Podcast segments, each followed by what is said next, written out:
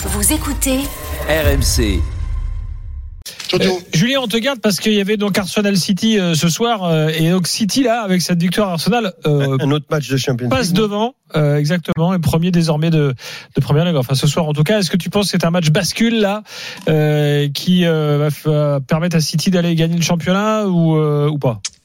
Ouais, c'est possible. Alors après, c'est vrai qu'il reste beaucoup de, de points à gagner, à perdre, Il y a un des match matchs à jouer.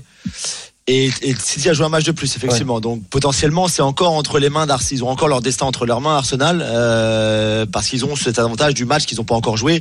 Et donc ils, peuvent, ils pourraient reprendre trois points d'avance sur euh, sur City. Mais c'est vrai que c'est un, c'était un match de très très haut niveau, sincèrement avec une intensité euh, folle. On a vu aussi. Euh, que, bah, que cette équipe d'Arsenal c'est la plus jeune de première ligue et ça se voit ça se voit parce que dans les gros matchs comme ça ils ont fait des erreurs ils ont fait un- une erreur sur le premier but.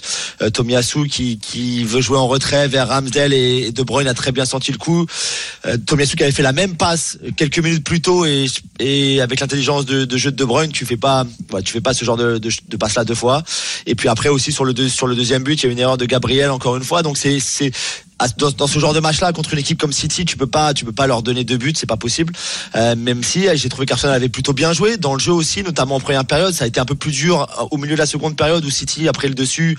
Et City, c'est quand même une, c'est quand même une telle machine quand ils jouent à ce niveau-là, euh, ce qu'ils n'ont pas fait beaucoup cette saison, mais quand ils en sont capables comme ça, avec De Bruyne dans cette forme-là, même Haaland au milieu de terrain, ça a beaucoup travaillé. Rodri, Bernardo Silva, le, le 4-2-4 a très bien fonctionné quand même aujourd'hui, notamment en seconde période.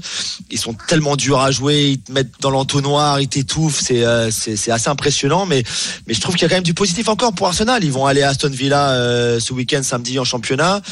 Euh, et après après trois matchs sans gagner, il va falloir absolument réagir. Et c'est là, je pense qu'on verra plus. Leur leur euh, leur ressource mentale euh, après ce qui s'est passé ce soir et les deux derniers matchs avant Brentford et Everton et on verra la réaction à Aston Villa ou, ou pas de réaction contre Unai Emery en plus leur ancien entraîneur donc ça va être un match euh, pour moi peut-être plus charnière encore que celui d'aujourd'hui Bon, vous avez regardé un peu les gars euh, euh, ou la Ligue des Champions euh, Le début avant que démarre euh, avant que démarrent les matchs. Oui, nous on, on- on a regardé un peu. euh, bah, Ju- Juju a tout dit. Euh, Arsenal. euh, Alors moi, je les ai trouvés quand même un petit peu euh, lors des phases euh, de, de, de, de jeu de, de, de, de possession euh, moins moins tranchant que peut l'être euh, euh, comment City. Je sais pas ce que tu en Un penses. peu comme si Arsenal était. alors, C'est vrai qu'on a beaucoup usé de cette image, mais quelque part, elle est pas complètement fausse. Un peu comme si euh, Arsenal, tu t'apercevais que c'était un petit peu le petit frère. Oui, c'est un petit peu le petit frère qui. comme tu s'ils peux pas osaient comparer. Comme s'ils osaient pas, je sais pas. Moins, il y avait moins de, c'était moins, bah, moins tranchant, j'ai trouvé. Euh, euh, ils, ils, ils font pas cette passe, cette passe que tu- City veut tuer le. Voilà, passe et tueur euh, dans la dernière passe. Sais pas ce que t'en Ouais, penses. alors après c'est quasi si, mais après c'est quasiment la même euh, le même expected goal. Alors expected goal, je sais que certains euh, ne sont pas pour, mais mais au niveau des Ouais, occasions, justement, ils ont des occasions franches que le même le même nombre d'occasions, mais effectivement, ça Mais faisait un petit peu, un, peu un peu plus léger, quoi. C'est vrai. Nketiah a deux deux têtes, euh, une en première période, une en seconde période où il doit faire mieux, où c'est pas cadré même, où il doit au moins cadrer. Oh, il y en a, c'est lui qui, qui lève, euh, le- il fait une tête au-dessus là, comme ça là. Euh, Voilà, ça, il y en a ah, une, ouais, il y en a une et, Et là, et une, la deuxième en seconde période, il peut même contrôler, je pense, au lieu de prendre la tête, il, se- il se, il, Ouais, il peut contrôler euh, Bavant. Voilà, ou, il se baisse. Ouais, ouais. Voilà, exactement.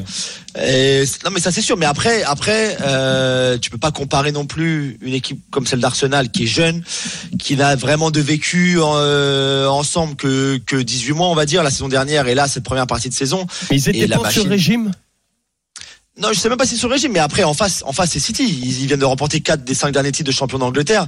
Voilà, c'est c'est c'est une équipe incroyable, c'est un effectif incroyable, c'est le meilleur entraîneur du monde, c'est tout ce qu'on veut. Donc à un moment, je, je trouve alors, que c'est très bien Arsenal. Lebris le meilleur.